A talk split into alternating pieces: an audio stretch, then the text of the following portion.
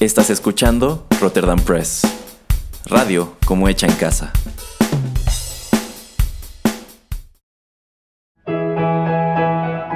Rotterdam Press presenta Arena Rocky Metal.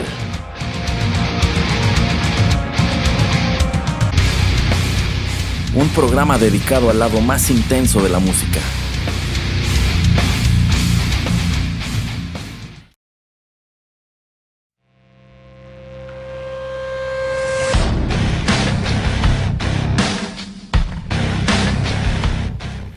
Hola amigos, ¿cómo están? Los saluda Erasmo en los micrófonos de Rotterdam Press y qué bueno que nos acompañan en la emisión 28 de Arena, el lado más intenso de la música. Ya para terminar el año, en esta emisión partiremos de una banda a la cual he mencionado bastante a lo largo de la historia del podcast, pero a la cual en realidad jamás hemos escuchado per se. Se trata de Metallica, esta legendaria agrupación estadounidense activa desde 1981, considerada uno de los Big Four de la música thrash, bueno, del subgénero thrash dentro de la música metal. ¿Por qué jamás hemos puesto música de Metallica si no en otros espacios, en este programa en específico? Bueno, porque ya lo he explicado antes, Metallica es una banda problemática, es una banda que tiene muy controlado su material a través del internet, entonces digamos que utilizar sus canciones es de cierta manera arriesgarse. En realidad las dos o tres ocasiones que he utilizado temas de Metallica se ha tratado de covers que no están tan regulados como los temas originales, pero bueno, hoy decidí partir de ellos, si bien no escucharemos precisamente a Metallica, no escucharemos canciones de Master of Puppets, ni del disco negro, ni de Justice for All, en realidad nos enfocaremos a unos elementos que me parecen muy curiosos, muy interesantes de la historia de esta banda, que son sus exintegrantes. Así que para entrar en materia, escuchemos nuestro primer tema musical y ya regreso con ustedes.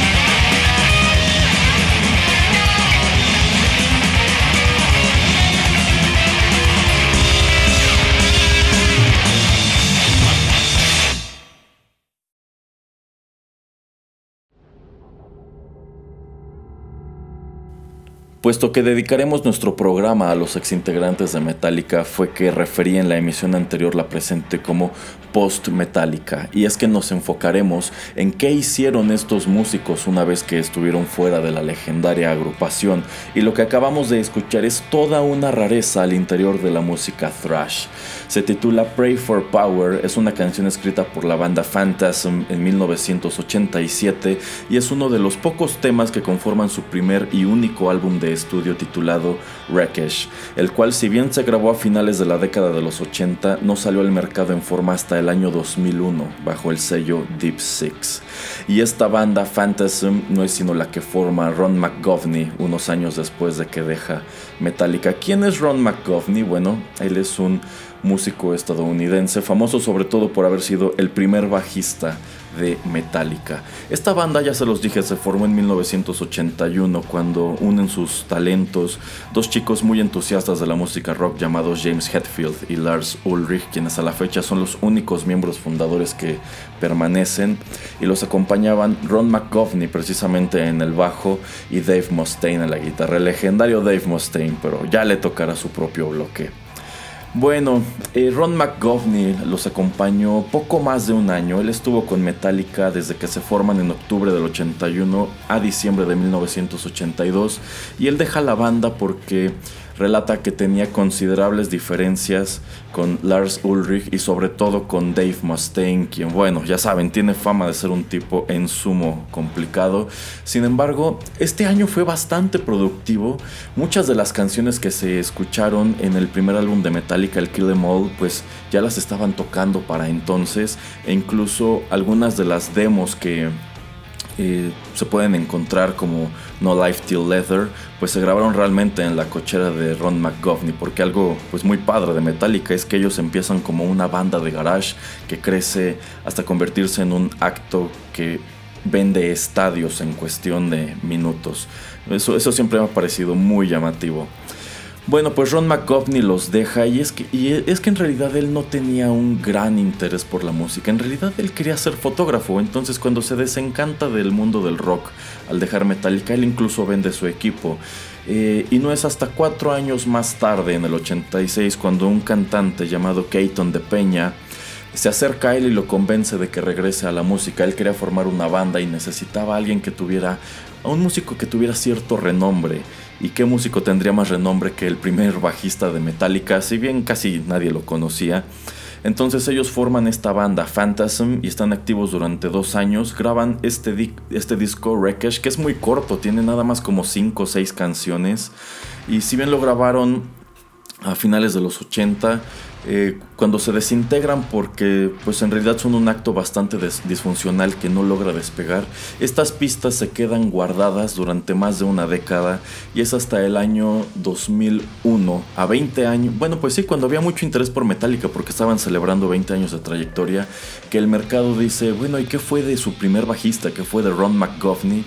Y ahora sí, se asoman a buscar estas cintas y por fin sale el álbum Wreckage a la venta como tal, si bien antes ya circulaba como un bootleg. Y después de que se disuelve Phantasm, ahora sí Ron McGovney de plano cuelga los guantes, se retira en definitiva de la música y no vuelve a coger un instrumento hasta el año 2011 cuando acompaña a Metallica en la serie de conciertos que dieron en el Estadio de California para celebrar sus 30 años de carrera. Conciertos muy interesantes en donde tocaron canciones que por lo regular ya no formaban parte de su setlist en vivo y en donde también estuvieron presentes otros músicos y otros actos muy importantes para la historia de esta agrupación. Si no han visto estos conciertos, hay muchísimas grabaciones en YouTube. Vale muchísimo la pena que se asomen y pueden encontrar toda una rareza como encontrar a James Hetfield y Lars Ulrich tocando de nuevo con Ron McGovney después de 30 años. Bueno, vayamos con nuestro siguiente ex integrante y seguro que muchos de ustedes ya adivinan de quién se trata.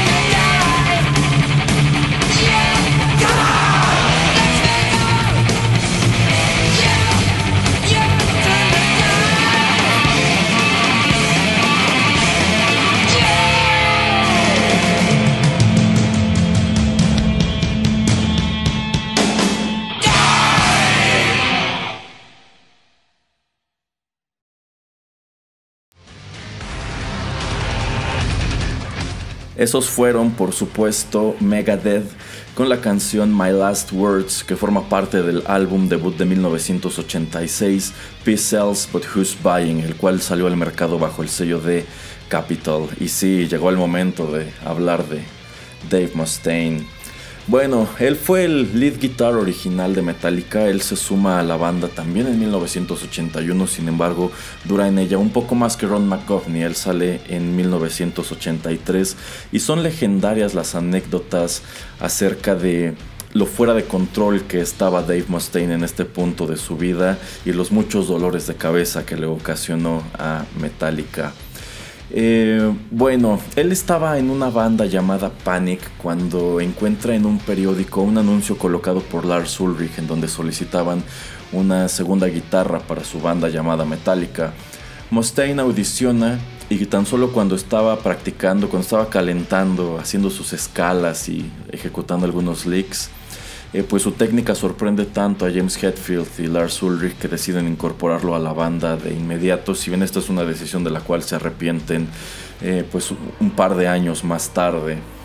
Eh, Dave Mustaine tenía un grave problema, tenía 20 años en este punto y, y, tenía ya un grave problema con el alcohol y las drogas, una cuestión que lo persiguió durante muchos años. Él dice que ya está limpio, hay quienes dicen que no es cierto, él sabrá qué onda con su vida. Sin embargo, bueno, los mismos Metallica señalan que todos eran muy viciosos cuando eran chavos. Sin embargo, pues Dave se los llevaba de corbata y pues él estaba tan fuera de sí todo el tiempo que empezaron a hartarse de esa situación y les trajo algunas eh, consecuencias. Eh, celebré esta anécdota de que eh, Dave Mustaine y James Hetfield se liaron a golpes porque James pateó al perro de, Dave una ocasión en que estaba borracho. Y también, eh, pues ya les decía en el bloque anterior, Ron McGovney decía que tenía problemas con Ulrich y con Mustaine. Y en realidad es Dave Mustaine quien, pues, tira la gota que derrama el vaso. Eh, se reúnen para ensayar en la cochera de McCovney y a Dave se le ocurre la genial idea de derramar una cerveza en las pastillas del bajo. Entonces cuando Ron lo conecta y empieza a tocar se electrocuta y muy enojado los echa de su casa y es cuando renuncia eh, por completo a Metallica. Sin embargo la banda decide conservar a Dave y pues él escribe junto con ellos algunos de los temas que conformaron Kill Em All, también otros que aparecen en Ride the Lightning y Dave Mustaine asegura que él también participó en la composición de canciones del Master of Puppets, si bien este es un disco en donde a él ya no le dan créditos. Eh, sin embargo, pues la historia de Mustaine con Metallica llega a su fin en el 83, poco antes de que entren al estudio a grabar Kill Em All, porque precisamente una de las condiciones que les pone la discográfica Electra para eh, firmarlos es que tienen que deshacerse de ese músico problemático que traen arrastrando llamado Dave Mustaine. Entonces, Hetfield y Ulrich eh, deciden deshacerse de él de una manera, pues, no muy agradable que digamos. Eh, estando Dave Mustaine inconsciente por estar bebiendo y estar drogándose, la, banda se encontraba en San Francisco, entonces deciden subirlo a un autobús junto con sus cosas y mandarlo a Los Ángeles. Ya se imaginarán cuán furioso debió estar Mustaine cuando despertó en el, en el autobús. Y lo reemplazan con Kirk Hammett, quien es la segunda guitarra de Metallica hasta la fecha. Sin embargo, pues Mustaine, siendo este individuo muy proclive a la confrontación, pues él decide que las cosas no se iban a quedar así y forma su propia banda llamada Megadeth e incluso pues es muy célebre el caso de la canción de Mechanics, que es la primera de este álbum, el P-Cells, la cual pues no es sino una versión más acelerada. Mustaine asegura que es la versión original de Phantom Lord de Metallica que aparece en el Kill Em All. Y pues en, la, lo que son los primeros discos tanto de Metallica como de Megadeth, pues es visible como esta competencia, esta, este afán que parece tener Dave Mustaine de demostrarle a sus ex compañeros cómo se hacen las cosas. Y lo cierto es que la relación entre ambas bandas no fue para nada cordial durante mucho tiempo, en realidad digamos que volvieron a ser amigos más o menos de unos 10 años para acá, sin embargo pues antes eran unos intercambios de declaraciones tremendos, muy así de tabloide y demás. Em, y bueno, Megadeth ha gozado de una carrera igual muy prolífica, de hecho más prolífica que la de Metallica y comercialmente muy exitosa. También forman parte de este conjunto referido como los Big Four de la música thrash. Eh, si bien en años recientes algo que a mí me parece curioso y con lo cual sé que mucha, muchos fans allá afuera estarán de acuerdo es el hecho de que la música o los discos de Megadeth están más padres que los discos de, de Metallica y esto es muy marcado, pues yo digo que ya de unos 15 años para acá. Y es que si quieren una opinión personal, yo siempre he considerado que gran parte de la magia de los primeros discos de Metallica, de la etapa inicial de Metallica, en realidad no se debía ni a Hetfield ni a Ulrich, sino a Dave Mustaine y a Cliff Burton. Eh, a mí en general Dave Mustaine me parece un gran músico, un muy buen compositor. Si, nunca han ido a un concierto de Megadeth, es, es, una experiencia muy padre. Yo los he visto dos veces. En una ocasión que vinieron al Pepsi Center solos y luego otra ocasión en que estaban acompañando a Black Sabbath, en la que se suponía era la gira del adiós de Black Sabbath. Y bueno, Megadeth venía abriéndoles todos los conciertos. Francamente yo fui a ver a Megadeth más que a Black Sabbath y si me preguntan me gustó más el setlist, me gustó más el acto de Megadeth que Black Sabbath per se. Eh, vale muchísimo la pena asomar a sus conciertos. Eh, considero que Metallica sí dejó ir a un gran elemento, si bien entiendo que tenían poderosos motivos para hacerlo, pero créanme, el fanboy que llevo dentro aspira a que algún día los planetas se alineen y Dave Mustaine recupere su justo lugar como el solista de Metallica. Bueno, eh, también retomando este rollo de los conciertos de 30 aniversario, por supuesto que Dave Mustaine los acompañó en el 2011 allá en San Francisco. Es la única vez eh, que Mustaine ha compartido el escenario con Metallica para tocar canciones que él escribió junto con ellos, lo cual me parece un momento glorioso y que ojalá se repitiera más a menudo. Quién sabe, ahora que las cosas entre ellos son un poco más cordiales, ojalá sea el, sea el caso. Bueno, pues ya escuchamos a la banda de Ron McCovney, también escuchamos a Megadeth. ¿Por qué no escuchamos ahora a Metallica en su configuración original?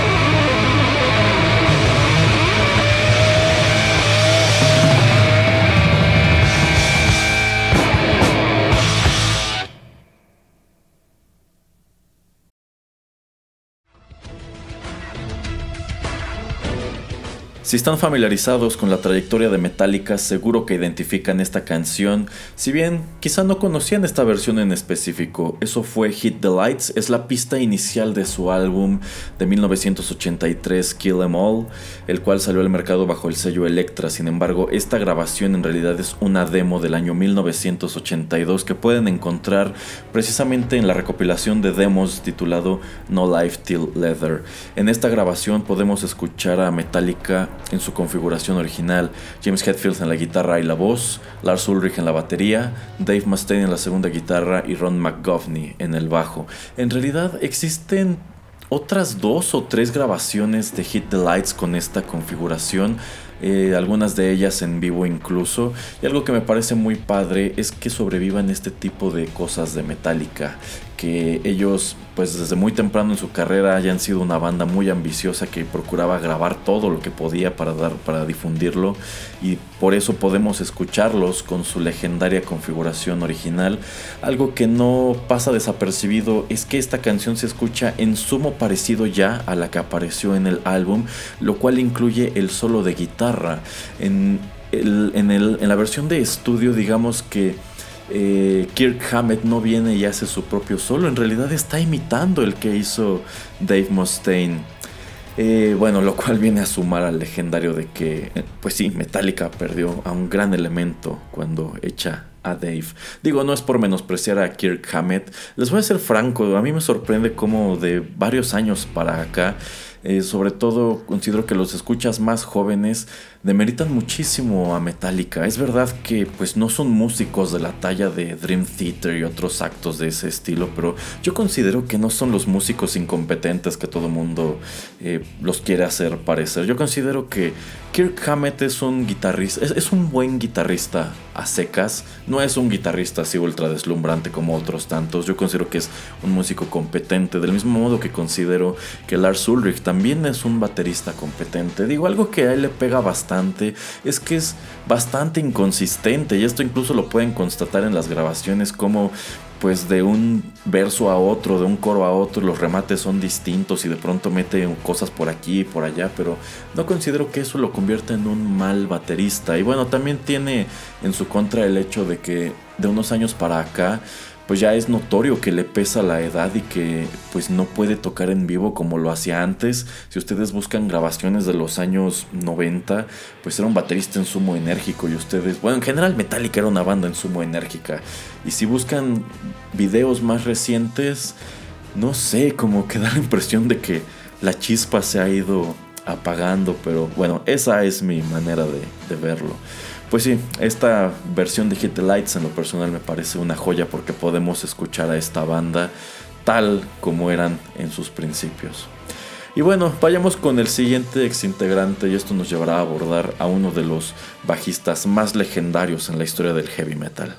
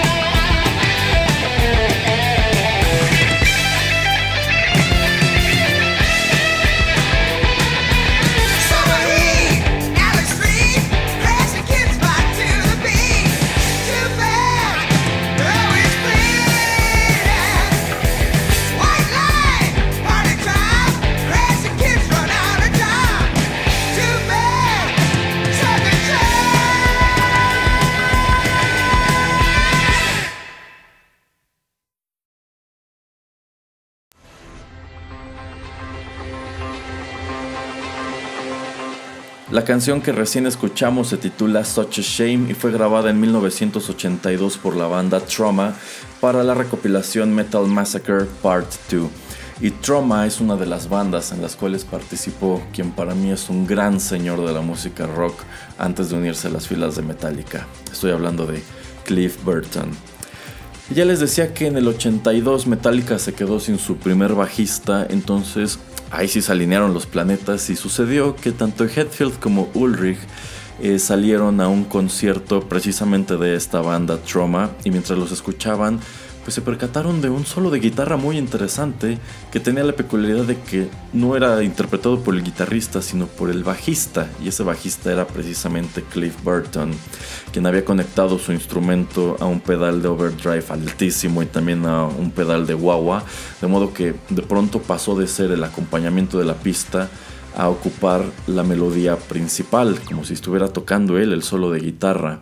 Entonces esto les llama la atención, los atrapa y deciden invitarlo a incorporarse a Metallica. Él accede y se queda tocando con ellos hasta 1986. Ahora, música de las bandas en las cuales estuvo Cliff Burton antes de unirse a Metallica, la verdad es que no hay mucha. Existen algunas grabaciones, pero son en sumo amateur y de muy mala calidad. En realidad, esta es la única canción de Trauma en donde todavía estaba Cliff Burton que se grabó con calidad de estudio.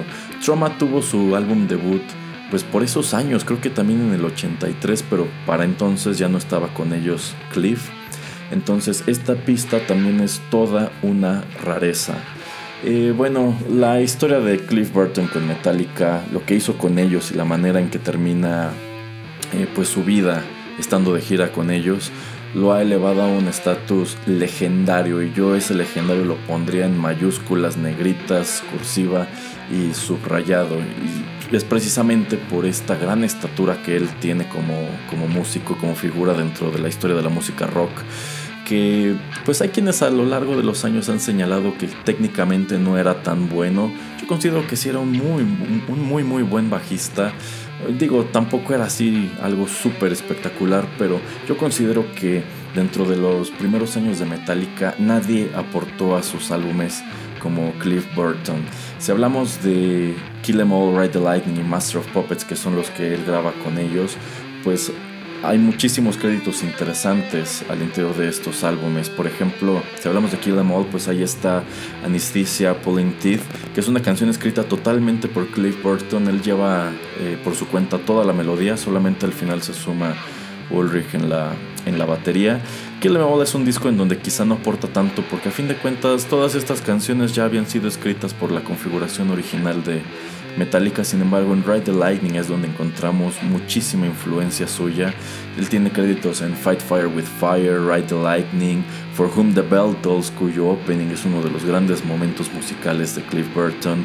También eh, Faith to Black, Creeping Death, que era una de sus canciones favoritas. también la famosísima pista instrumental de Call of Cthulhu, que de hecho fue escrita por otra temprana configuración de Metallica. En esta, en esta pista, pues los créditos los tienen Hetfield Ulrich, Dave Mustaine y Cliff Burton. Y finalmente en Master of Puppets de 1986, Cliff tiene créditos en la que para mí es una de las más grandes canciones de Metallica, es de mis favoritas entre toda su discografía, que es la instrumental Orion y también Damage Incorporated, que viene a cerrar el álbum con muchísima fuerza.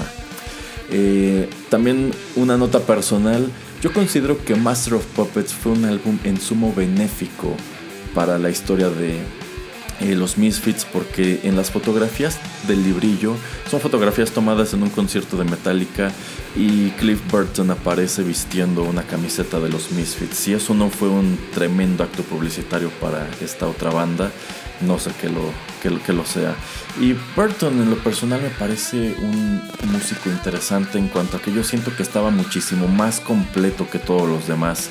Eh, Metallica cuenta que Cliff estaba muy interesado, estaba muy clavado en la música en general, no solamente en el metal, él también escuchaba música clásica y escuchaba muchísimas otras cosas y también, eh, bueno, cuando estaban de gira en los autobuses, él los obligaba a que escucharan pues tales cosas para que obtuvieran ideas, para que se nutrieran, para que pues alimentaran su creatividad Cliff Burton también era un gran lector, un gran fan de H.P. Lovecraft, por eso allí tenemos esta pista de eh, The Call of Cthulhu y también esta otra que aparece en Master of Puppets The Thing That Should Not Be. Si bien esta eh, Burton no tiene créditos, era, era lector. También cuentan que cuando andaban en los autobuses de aquí para allá, pues él también les, les leía.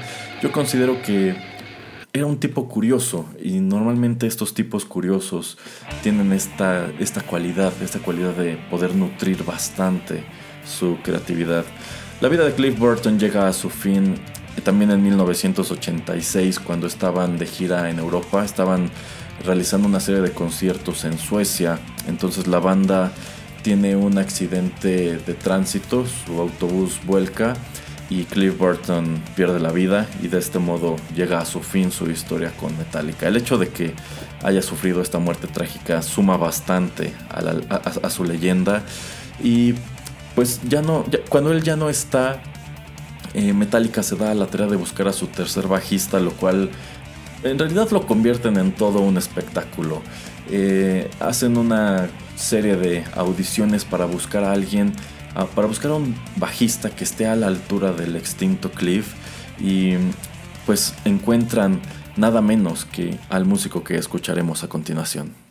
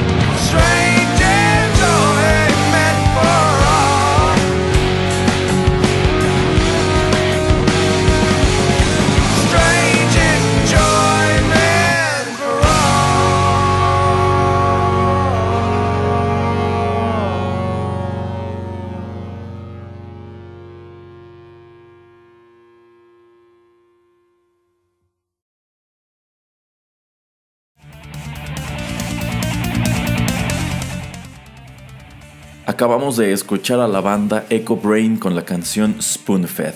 Es uno de los sencillos de su álbum debut de 2002 titulado también Echo Brain que salió al mercado bajo el sello Surf Dog. Y Echo Brain no es sino la banda que formó Jason Newsted luego de dejar Metallica en el año 2001. Pero antes de entrar en detalles considero necesario recapitular. Eh, como dije en el bloque anterior, tras la muerte de Cliff en el 86, Metallica emprendió la búsqueda de su reemplazo y lo encontró ese mismo año en un bajista que ya tenía algo de experiencia en el camino llamado Jason Newsted. Con él concluyeron la gira promocional de Master of Puppets y más tarde entraron al estudio para grabar el álbum And Justice for All, que salió a la venta en 1988. Ahora, este disco es infame porque muchos fans lo consideran la novatada de Jason Newsted y han hecho de él material de cuantiosos chismes. Sucede que este álbum está muy mal mezclado. Si lo comparan con Master of Puppets, que es un disco que se escucha muy rudo, Justice tiene un sonido un tanto débil y esto se debe en gran medida al hecho de que la pista de bajo apenas es audible, es más, en algunas canciones es prácticamente inexistente. Y esto ha dado pie a la creencia de que Metallica jamás quiso a Jason, de que nunca le perdonaron haber reemplazado a Cliff y querían ignorarlo o hacerle sentir que en realidad no lo consideraban parte de la banda. Es imposible saber si este bajo volumen de su instrumento en el disco fue resultado de una mala labor en el estudio o de un auténtico conflicto al interior de la banda, pero lo que sí es un hecho es que al momento de su partida Jason fue el bajista más longevo de Metallica, estuvo con ellos cosa de 14, 15 años y a la fecha numerosas opiniones lo consideran el mejor de todos ellos. Me parece que actualmente Robert Trujillo ya duró más tiempo que él. Lo último que Jason grabó con Metallica fue Reload, que para muchos fans cuenta entre los peores esfuerzos de Metallica. Y el último álbum en vivo en el que participó fue el muy célebre S&M o Symphony Metallica, que cuando menos a mí me parece el mejor título de la banda en directo. Pero bueno, ¿a qué obedeció su salida? Si somos honestos, la historia de Jason con Metallica no fue escandalosa. Fuimos los medios y los fans quienes la hicimos escandalosa al suponer durante años que él era un elemento no querido en Metallica y en el hecho de que él los abandonara súbitamente, prácticamente de un día para otro, sin explicación, pues creímos encontrar confirmación de dichas teorías. Sin embargo, de unos años para acá ha asomado la verdad y es que hacia el año 2000 Jason estaba muy interesado en perseguir un proyecto paralelo llamado EcoBrain.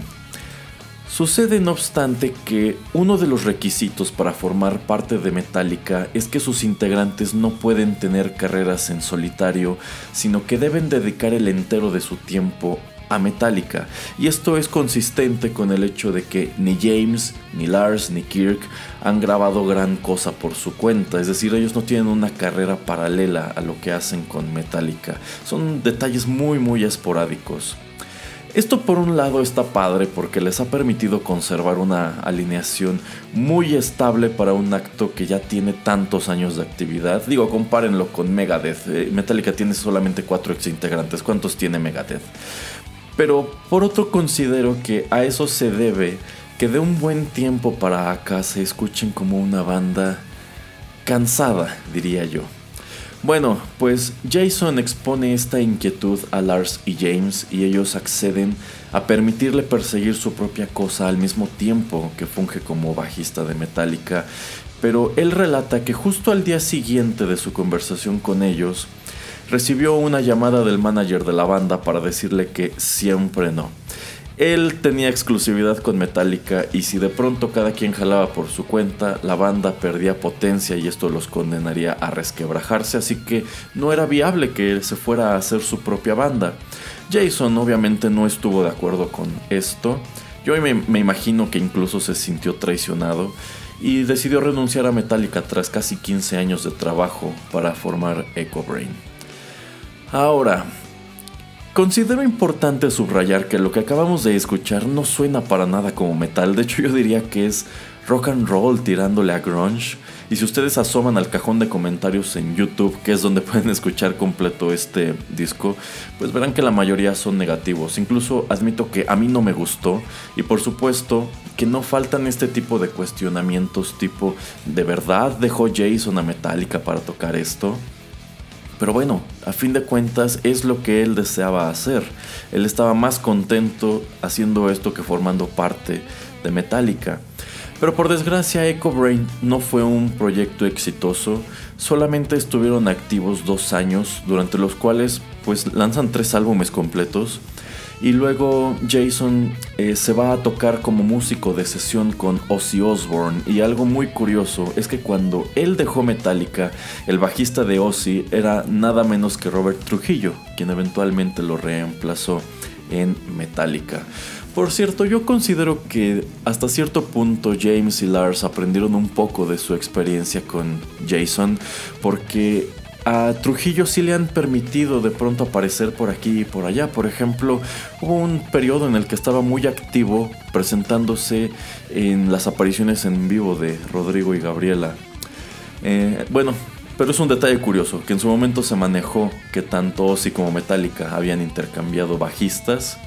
Sin embargo, en años recientes, Jason se ha embarcado en otros proyectos personales, como el que escucharemos ahora.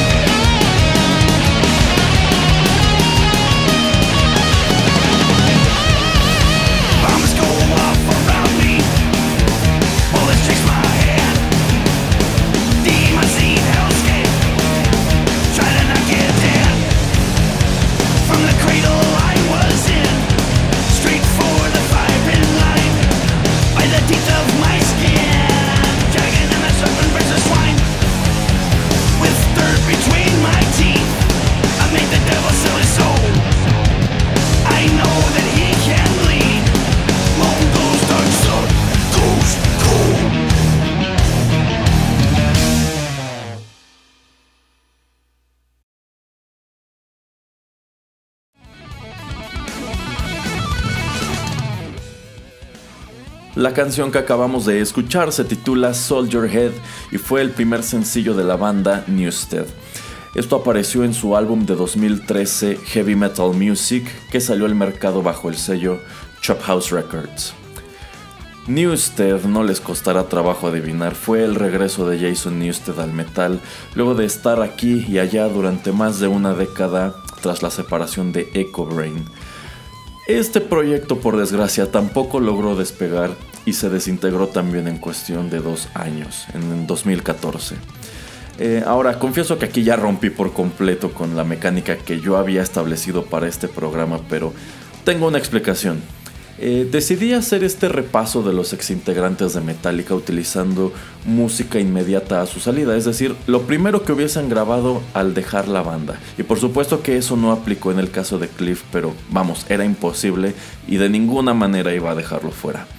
Sin embargo, yo la verdad no quedé contento de cerrar el programa con Echo Brain porque no me gusta su disco y considero que esta otra banda, Newstead, es lo que Jason debió hacer al salir de Metallica.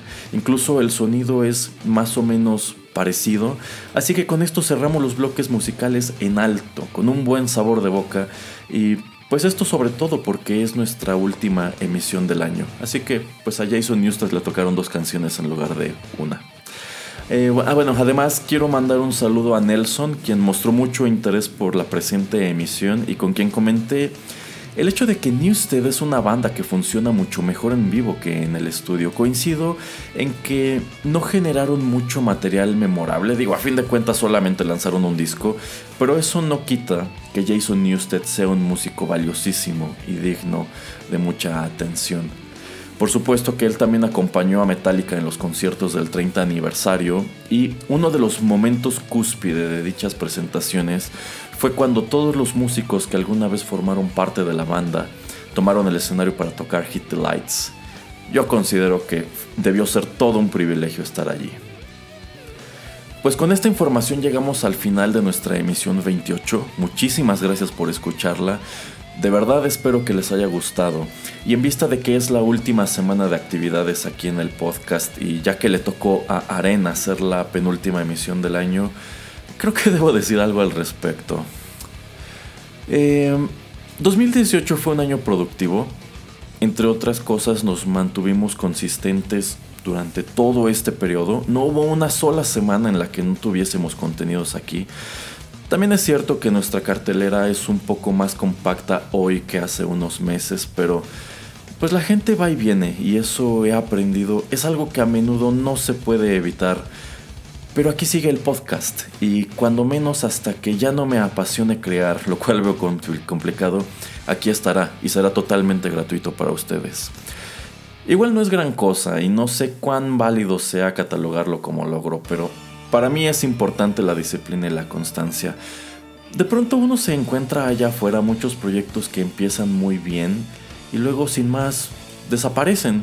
Son netamente producto de la curiosidad o de una buena intención y ya. Pero a mí me gusta que mis proyectos vivan mucho. Estuve en la emisora anterior 5 años y estoy muy contento de haber emprendido esto porque en primer lugar es mío. Tengo absoluto control creativo y de cierto modo me ha permitido acercar a mis amigos a la producción. Asimismo, eh, considero pertinente mencionar que a principios de este año estuve promoviendo el primer libro del sello Rotterdam Press, Los Cuentos del Crédito, porque pues sabrán, originalmente yo concebí a Rotterdam Press como un espacio para hacer libros, pero pues en vista de que me salí del radio también decidí hacerlo podcast y actualmente estoy trabajando en tres títulos. Yo sé que a lo largo de este año anuncié que dos de ellos debían aparecer a lo largo de en el transcurso de 2018, pero por saturación no pudo ser el caso, pero pues tengan por seguro que cuando menos dos de estos tres libros aparecerán en el año 2019, eso ya sin falta. Pero de eso les platicaré en su debido momento.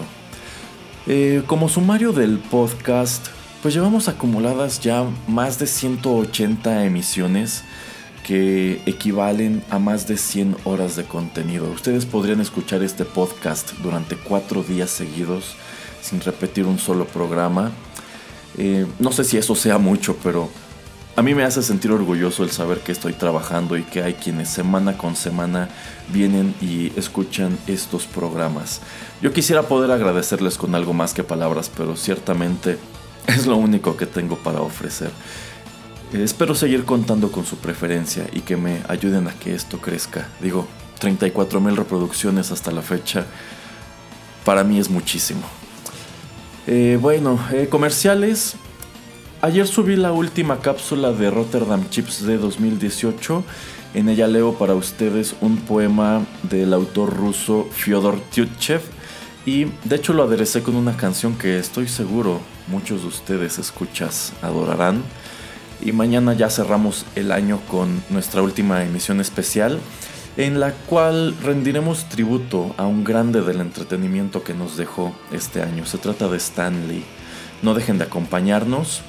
Y bueno, ya en lo que respecta a la tercera temporada de Rotterdam Press, esta arrancará el martes 8 de enero Empezaremos con la emisión 40 de 8 bits que estará dedicada a un anime fantástico. Yo sé que este es un tema que a muchos de ustedes les entusiasma. Un anime que seguramente algunos de ustedes recordarán con mucho cariño. Se trata de las aventuras de Fly. Em, y en lo que respecta a Arena, híjole, para la siguiente les preparé algo muy especial. Estaremos escuchando a un acto muy distinto de cuantos han sonado en, este espacio. De hecho, yo diría que es un acto único en su tipo. Se trata de Super Eternus and the Ensemble of Shadows. Estará padre, espérenlo. Y pues eso ha sido todo. De nuevo, gracias infinitas por su sintonía. Yo soy Erasmo y les deseo un magnífico cierre de año. Nos escuchamos mañana. Bye.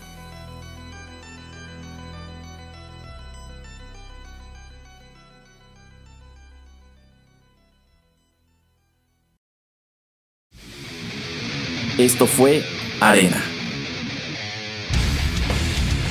Te esperamos en una emisión más, aquí, en Rotterdam Press.